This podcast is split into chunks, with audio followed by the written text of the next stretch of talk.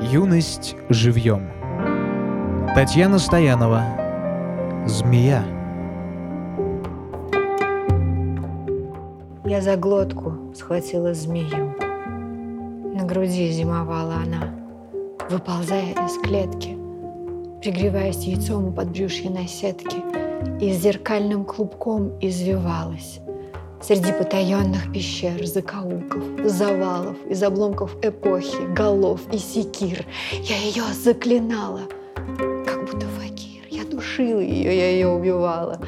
Ядовитые зубы оскалив, она я смотрела в глаза безучастно, беззлобно, словно висельник в звездное небо на лобном. Я душила, и хватка была ледяна.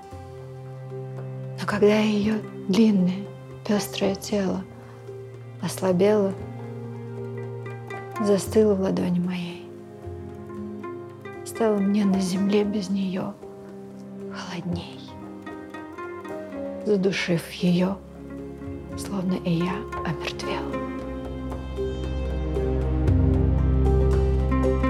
Стихотворение читала Александра Полоник.